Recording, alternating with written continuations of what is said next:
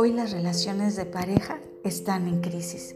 Actualmente vivimos más divorcios, estamos viendo relaciones fugaces, sin compromisos, más quiebres, diferencias en la manera de relacionarnos.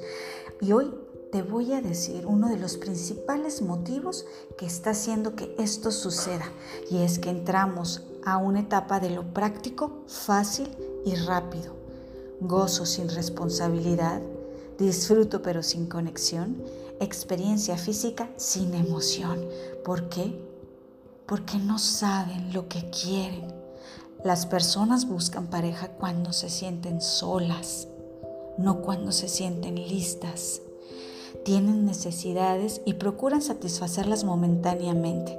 Tienen carencias y tratan de llenarlas con alguien porque se sienten sola. No se dan cuenta que esas carencias son vacíos emocionales que nadie, nadie va a llenar hasta que la misma persona los cubra. ¿Crees que tu mente racional va a entender esto? Por supuesto que no.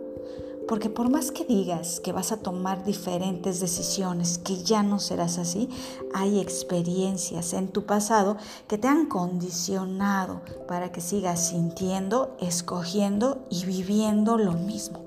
Porque hay que saber cambiar las experiencias de dolor y hasta que no lo hagas, las sanes, las reconozcas y las cambies, seguirás diciendo que tienes mala suerte en el amor.